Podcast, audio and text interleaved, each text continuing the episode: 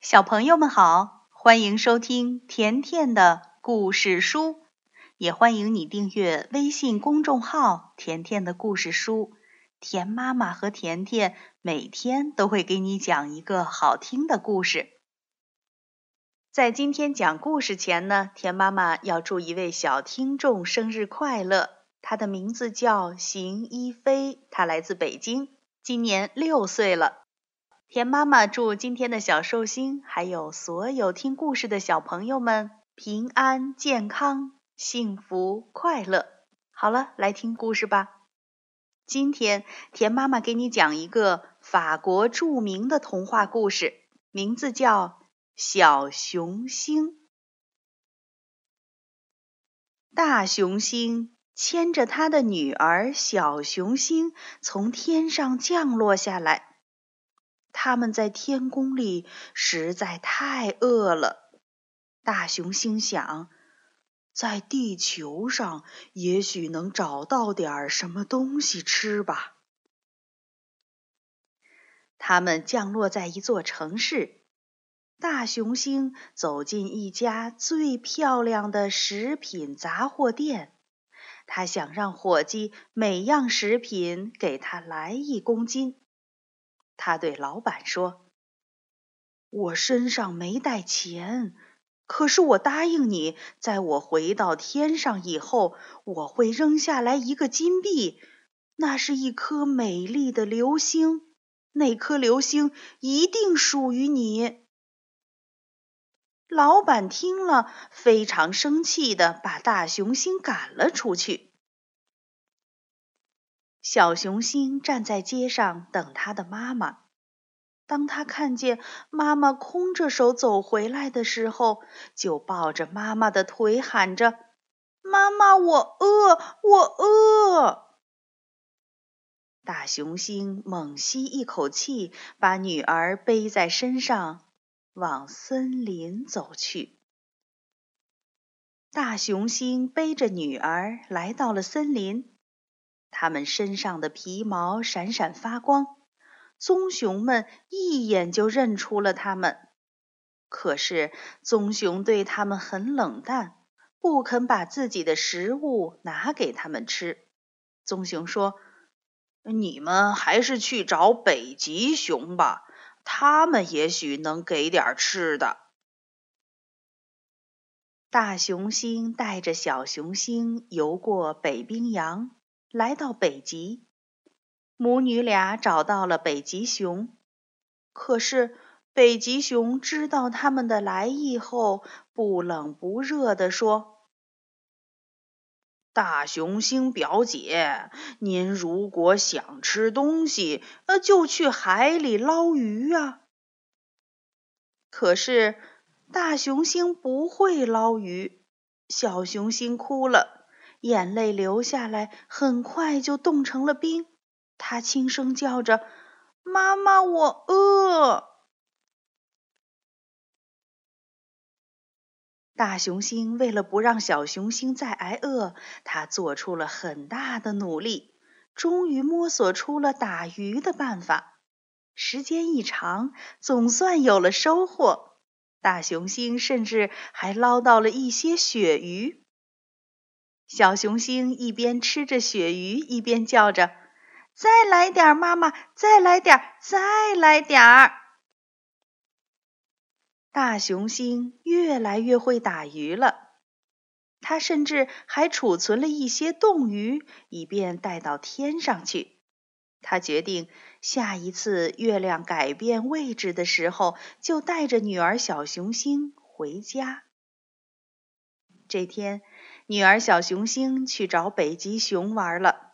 大熊星妈妈在小海湾里打鱼，忽然她听见一阵脚步声，一个猎人正朝她直扑过来。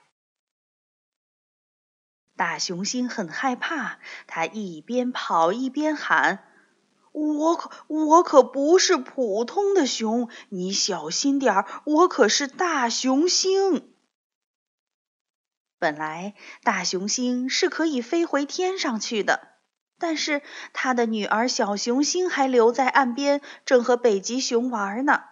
他想，自己不在，猎人一定会找到女儿小熊星，把她杀掉的。他一边跑一边叫：“小熊，小熊！”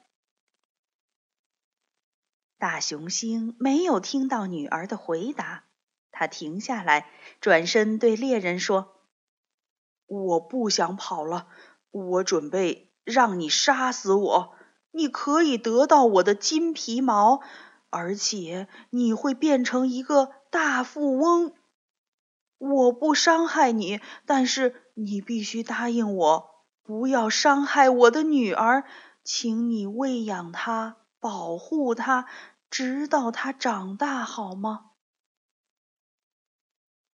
猎人说。可以，可以，只要能得到你的皮，这点小事儿有什么办不到的？猎人说完，抽出刀朝大雄星的胸前刺去。可是刀口在大雄星的金皮毛上划来划去，还冒着火星。然后猎人终于把刀刺进了大雄星的心口。大雄星。倒在了地上。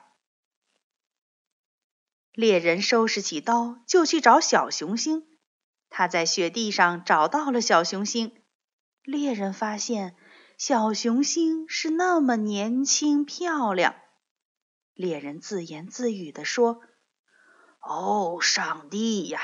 我不费一点力气就能把它杀掉。”嗯，就这么办，这比对付一只小狗还容易。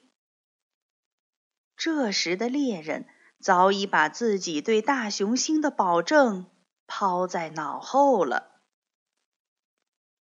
猎人从袋子里取出一片鳕鱼干，冲小熊喊着：“喂，小熊星，快来吃好吃的鳕鱼肉，是你妈妈让我拿给你的。”小熊星欢快地向他跑过来。忽然，小熊星看见猎人手上拿着发亮的刀子，顿时吓得叫了起来。这时，倒在雪地上的大熊星渐渐苏醒了。他活了几千年，是不会那么容易死掉的。大熊星顺着女儿的叫声，来到了猎人的身后。他伸出熊掌，只一拳就把猎人打倒了。然后他赶紧跑到冷藏库里取出冻鱼，牵着小熊星的手，呼的一下跳到天上去了。猎人恢复力气后，拖着沉重的腿回到村子里。他对别人说：“他曾经和大熊星厮打过。”可是人们都大笑起来，说他喝多了酒说胡话，说他的伤口上没有牙齿印，也没有爪子印，肯定是冻伤的。这个猎人除了被人嘲笑，还不得不去治疗自己的腿伤，一个冬天都不能走路。至于大熊星和小熊星呢？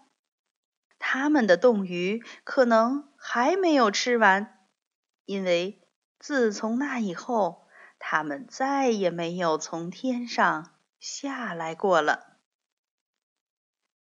好了，小朋友，今天的故事就讲到这儿了。